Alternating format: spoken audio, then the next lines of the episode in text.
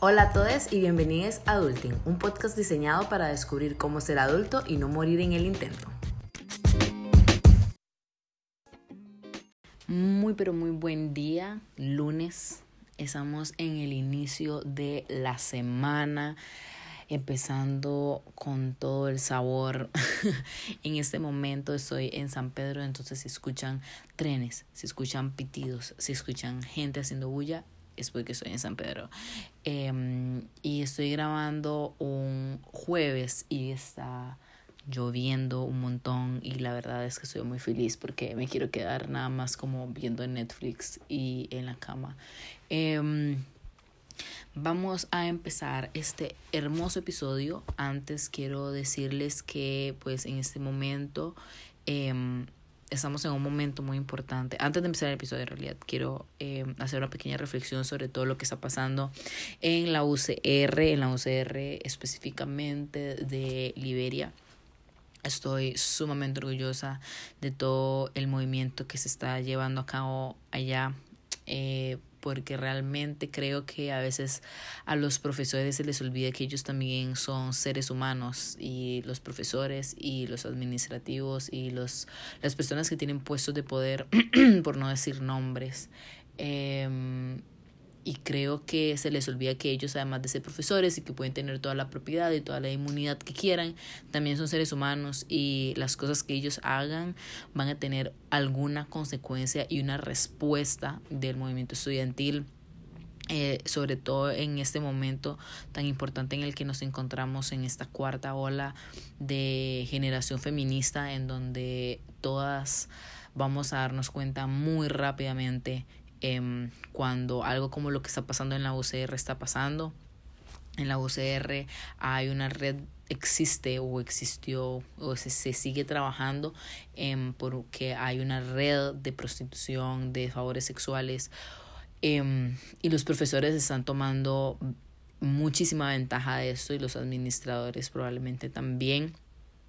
Y no se está haciendo nada al respecto y llega un tipejo como Edgar Solano a decir que a él eso no le consta y que él no sabe y que él no puede hacer nada y que bueno tienen un montón de pancartas en la universidad. Ok eso no es ayudando a nadie porque las personas que son víctimas siguen siendo víctimas y las personas que están impulsando esto este horror eh, siguen sin tener ninguna consecuencia y vamos a llegar hasta los últimos niveles para poder tener algún tipo de consecuencia para estas personas porque lo que están haciendo está mal y no hay propiedad que defienda que están haciendo algo que es malo y que es ilegal y que están y que están dañando la vida de tantas personas. O sea no puedo creer cómo alguien puede tener tan poca empatía como para decir es que no me consta y, y no tomar ninguna acción. O sea, estás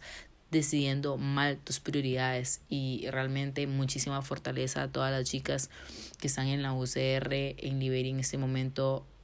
Ayer me llegó en la noche que tomaron el edificio administrativo como una medida de presión para pues tener respuestas y tener efecto. Y la verdad es que nada nada se logra pidiendo por favor y gracias sobre todo en esto eh, las mujeres por mucho tiempo hemos tenido que luchar por todo y hemos tenido que luchar y luchar y seguir luchando. Y justamente hoy cuando estoy grabando este episodio estaba hablando con un amigo y le decía como es que yo puede ser que yo me muera y aún no haya una igualdad de género, pero yo me voy a morir luchando desde donde yo pueda para que eso se logre, eh, para eliminar la violencia de género. O sea, realmente creo que las personas, hombres, que no se dan cuenta lo que realmente significa ser una mujer todos los días, implica, implica tener que ser violentada todos los días. Y creo que a veces se nos olvida o por lo menos a los hombres, creen que la violencia es solamente eh, una violencia de agresión física. Eh, no, digamos, violencia es que te vean en la calle con ojos de que te voy a ir a violar y te voy a ir a tirar ahí a un potrero. Este, que te toquen en el bus, este, que te digan improperios cuando vas caminando por la calle, este, o sea, todas esas cosas son violencia y no está bien, este, y pues seguiremos exigiendo lo que tenemos que exigir, que es un espacio en esa sociedad que bien merecido lo tenemos. Entonces quería hacer como esa pequeña reflexión antes de empezar este episodio. Eh, en el mes del Pride hice dos episodios, ahora sí, este, eh, sobre el Pride y sobre las diferentes orientaciones sexuales y la, la comunidad diversa que existe. Em, y en este mes que es eh, se celebra el Día de la Visibilidad Bisexual, también quiero hacer dos episodios, no solamente porque piense que la visibilidad bisexual es eh, algo importante solamente porque yo soy bisexual, sino porque creo que se necesita una visibilidad. Eh, yo claramente aquí no puedo venir a hablar sobre lo que significa ser una persona transgénero, lo que no puedo venir a hablar lo que significa ser una persona eh, no binaria, pero les puedo explicar y hablar sobre desde mi perspectiva, este, porque yo no me puedo poner en los zapatos de otras personas, claramente.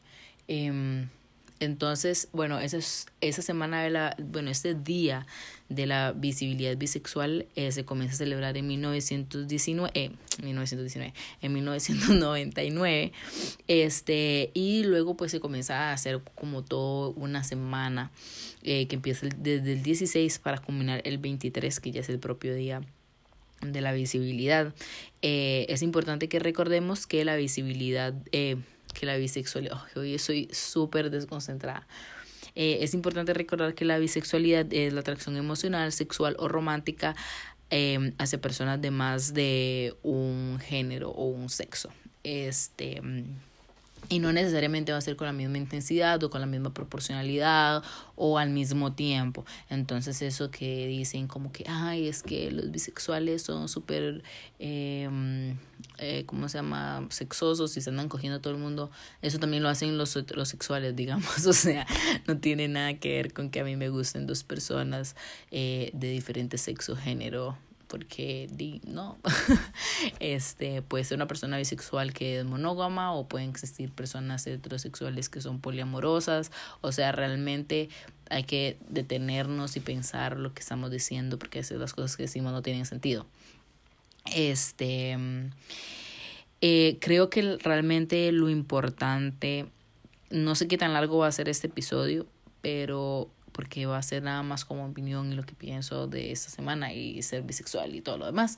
Este, además, eh, el próximo fin de semana el episodio va a ser sobre mi historia, mi vivencia como bisexual.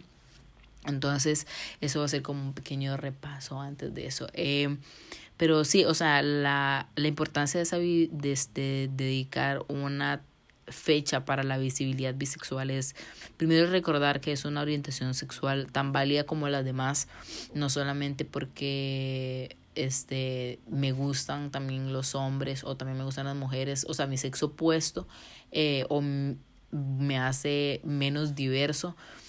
Eh, porque no, porque no es que soy 50% heterosexual y 50% bisexual, soy 100% bisexual y puedo estar con un hombre, yo como mujer, este y voy a seguir siendo bisexual y voy a y puedo estar con una chica y voy a ser 100% bisexual y no voy a ser lesbiana o puedo estar con una persona eh, ¿cómo se llama? Una persona que es trans, este, y esa persona trans eh, se va a identificar con, con cierto género. Entonces, este, voy a seguir siendo bisexual, o sea, eso no tiene, no tiene mucha ciencia. Este, muchas veces las personas creen que es porque estás confundido y que es como una etapa de transición o que estás como explorándote para ver si es que sos lesbiana o gay. O sea, si sos lesbiana, sos lesbiana, si sos gay, sos gay, y si sos bisexual, sos bisexual. O sea, simplemente sos tan tan completo y tan entero como una persona que es lesbiana o gay. Este, y tampoco crean que es como una moda, realmente la bifobia es algo real.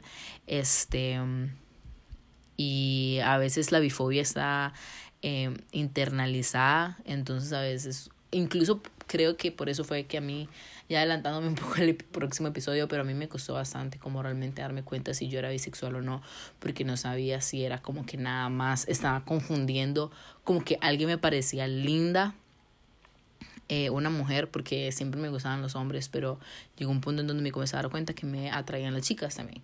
Pero no sabía al inicio si era porque solamente me parecían como personas bonitas o si realmente estaba sintiendo un tipo de atracción. Y, y eso me costó mucho, me costó mucho como realmente darme cuenta que era lo que estaba pasando.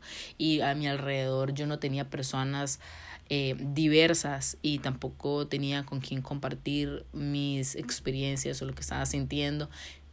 Entonces fue muy difícil poder como darme cuenta realmente si era bisexual o no. Tampoco conocía, creo, el término, o sea, ya es más grande, eh, pero no conocía como la realmente la diversidad que existía dentro de la comunidad diversa. Eh, otra cosa que mm, es importante recalcar para esta semana es que debido a que nuestra orientación sexual es tan válida como la de los demás, cualquiera que sea, nosotros claramente no tenemos por qué ir y dar todo nuestro historial de parejas sexuales para demostrar nuestra orientación sexual. Yo puedo ser una mujer bisexual y nunca haber tenido relaciones con una mujer. Y recordemos, como les había dicho, que la bisexualidad es sentir atracción emocional, sexual o romántica hacia otras personas de diferente género o sexo. Entonces, yo no necesito haberme cogido a una chica para decir si soy bisexual. Este es algo que se siente, o sea, yo muchas veces cuando hay gente que me pregunta y me comienza a cuestionar mi sexualidad, yo les digo, ok, pero cuando usted tenía nueve años, que es más o menos como la edad en la que uno eh, de realmente se comienza a dar cuenta que le gustan otras personas.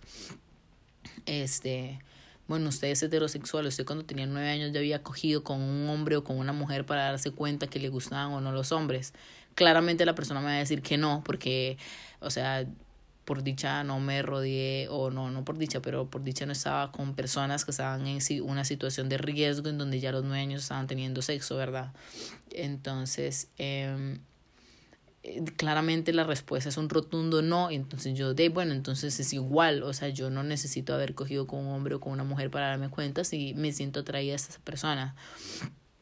Este, entonces, si usted ya a los nueve años sin haber tenido relaciones sexuales sabía su orientación sexual, créame que yo también estaba tal vez un poco confundida porque era diferente y no era lo que normal como el resto de mis compañeros tal vez podían estar experimentando. Es más, me acuerdo cuando yo entré a cuarto grado a la escuela, me cambiaron de escuela. Yo estaba en una escuela hasta tercer grado y luego en cuarto me cambiaron de escuela y me recuerdo que incluso como me sentí una atracción inmediata por dos compañeras. O sea, o sea, ya eventualmente me gustaron chicos, pero como de, de primera me gustaron dos chicas. Entonces yo fui creciendo y me seguía sintiendo muy confundida porque incluso en la escuela anterior me había gustado una chica. Y yo era una niñita y, y yo estaba muy confundida y no sabía realmente cómo decirle a mi mamá que estaba confundida y que no sabía, pero como me gustaban siempre mayoritariamente los hombres, entonces em, dije como di, no, o sea, realmente es que me gustan los hombres y más me parecen lindas las chicas.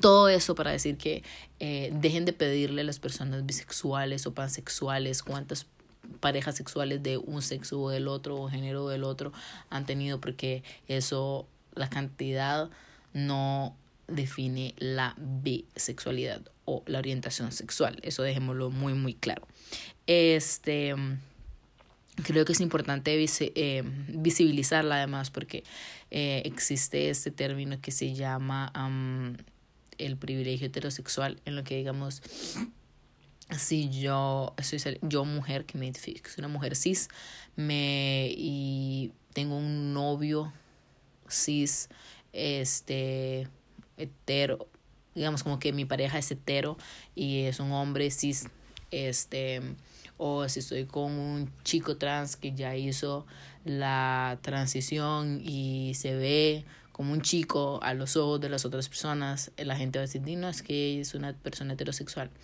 No. Eh, y probablemente no me van a discriminar tanto como si yo estuviera con una chica. Sigo siendo bisexual y... Mm, sí, o sea, como las personas van a seguir siendo bisexuales independientemente de la pareja con la que estén. Este, y creo que sería también bueno recalcar en esa semana de la, de la visibilidad bisexual que la gente, generalmente los hombres, em, la mayoría de las veces los hombres, eh, al igual que le sucede a las, a las mujeres lesbianas o a las lesbianas, em, es que se sexualiza la sexualidad de una.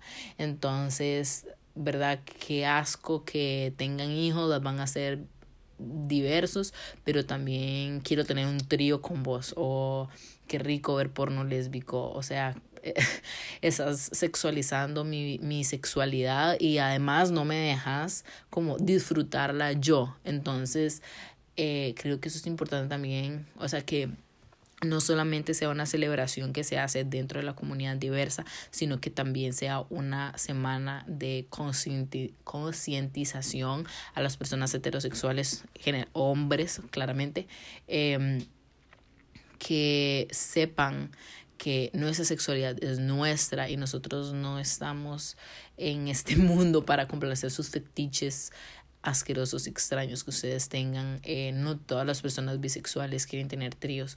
No todas las personas bisexuales tienen una porno súper escandalosa, un video porno súper escandaloso.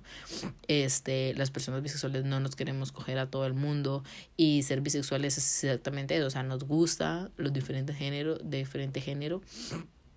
Eh, personas de, de, de, de ambos géneros o ambos sexos, pero eso no significa que me van a gustar o todos los hombres o todas las mujeres. Me gustan ciertas mujeres, me gustan ciertos hombres. Y sí, yo tengo todo el derecho a escoger cuáles son esas personas a las que me siento atraída. Y, y sí, o sea, yo realmente me han salido varias personas, como dos o tres personas que me han dicho como, ay, si consigo una chica, tendrías un trío conmigo. Y yo como, no, o sea, primero no. este, y segundo, no, o sea, como realmente la gente cree que la sexualidad, los hombres creen que la, la sexualidad de una está nada más para complacerlos a ellos, eh, eso no es así. Entonces, creo que es también importante, en resumen de todo eso que acabo de decir, que eh, la bisexualidad tiene que ser visibilizada como una orientación sexual válida y no solamente como un fetiche de la gente para hacer tríos y sí. Este, entonces creo que me gustaría que en esa semana hagan una reflexión de lo que significa. no, no lo que significa ser bisexual, porque no sé cuántos de ustedes realmente sean bisexuales, pero que lean un poco más sobre las personas que son bisexuales. Este, claramente les voy a dejar un Ella Viste mañana que va a estar listo para que ustedes lo disfruten. Este, y aprendan un poco más de la bisexualidad y lo que implica ser bisexual. Eh, espero que les haya gustado el nuevo intro y el, y el nuevo outro. Nos vemos la próxima semana con un nuevo episodio de Adulting. Bye. You.